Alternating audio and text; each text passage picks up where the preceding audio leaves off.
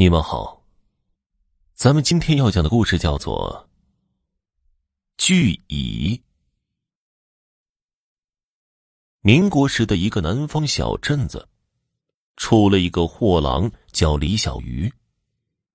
虽说货郎走山多遇鬼事，但这李小鱼仗着从一个游方道士身上学来的皮毛法术，日日行在山中，浑然不惧。这一天呢，李小鱼走在山中，刚贩了半个担子的小货，生意好的紧。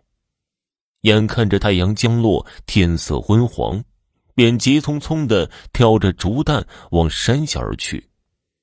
走到一个山涧旁，突然无端起了一阵风沙，迷住了人眼。待李小鱼睁开眼的时候，发现眼前灰乎乎的一大片。他以为眼睛打了灰尘，急忙从腰上解下水壶，抹了些水润眼睛，再睁开眼睛，果然事物清晰了一些，却依然灰蒙蒙的。咬了咬牙，李小鱼折了一根枯枝，一手按着担子，一手用枯枝打着路面，不敢停留，往前走去。常言说：“这事出异常必有妖。”这无端起的风沙，盖住了原本暖暖的日头。李小鱼清楚，自己定又是碰上了山中那些说不得的东西了。也不知道走了多久，李小鱼只觉得手中的枯枝打在地上，已经不是先前硬邦邦的地面，取而代之的却是软绵绵的泥路。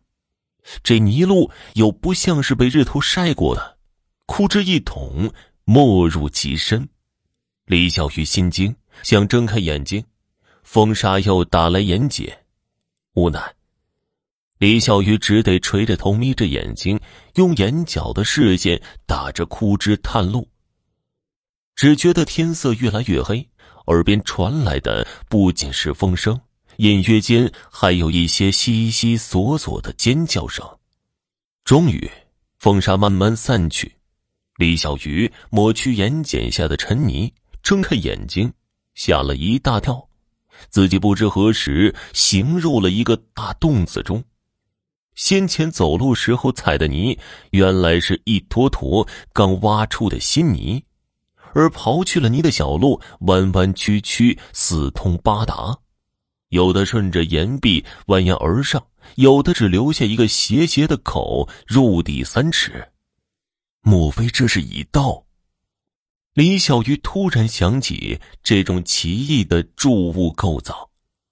小时候玩过蚂蚁，翻开大块草皮，那时的蚁道与如今自己身临其境的蚁道何其相似，不同的是自己面前的这蚁道何其的大。一岛之大，那蚂蚁的窝得有多大呀？蚂蚁得有多大？李小鱼头皮发麻起来，急忙望去四周，瞧见远处有一方亮光，定了定神，迈开大步奔去。这个时候，身后一种诡异的摩擦声不断的响起来，一声接了一声。李小鱼转头看去，吓得肝胆俱裂。一大队如牛犊身子大小的黄头蚂蚁，正顶着两个大颚角向他快速爬来。李小鱼来不及挣扎，整个身子被一只蚂蚁夹起，往蚁道深处爬去。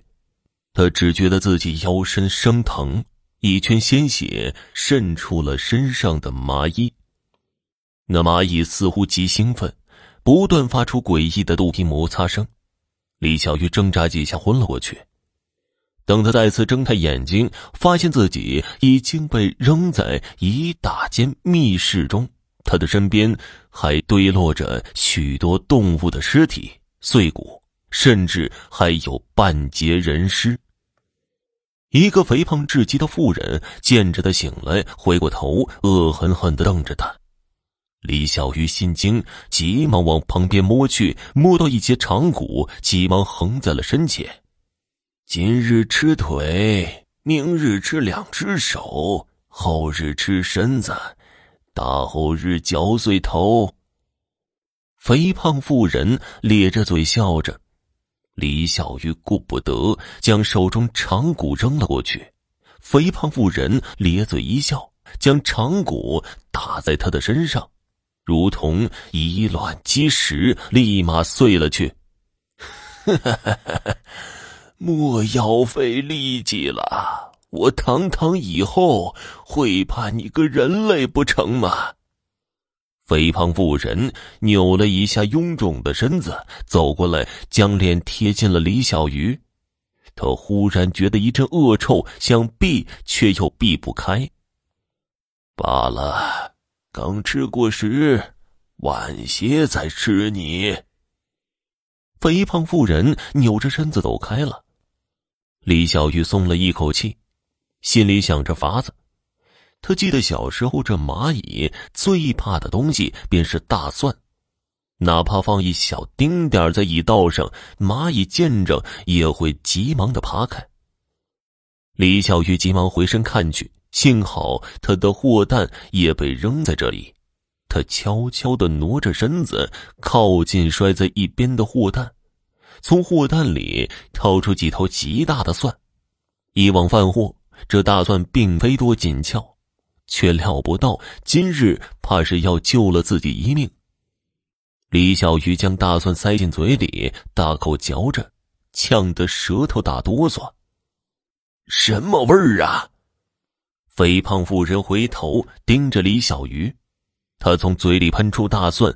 那肥胖妇人见状，果然大惊，急忙往后退去。李小鱼急忙抄起货担，一路往外跑去。他知道已到，再如何分叉，也必有一条主干道。路遇许多蚂蚁，李小鱼张嘴便喷出大蒜，蚂蚁急忙退避三舍。也不知道跑了多久，李小鱼跑到先前进来的泥路，沿着那一方光亮，终于逃出这诡异的蚂蚁窝了。李小鱼心有余悸。往后走山贩货中，货担里总会放着一挂大蒜。好了，今天的故事就讲完了，感谢收听。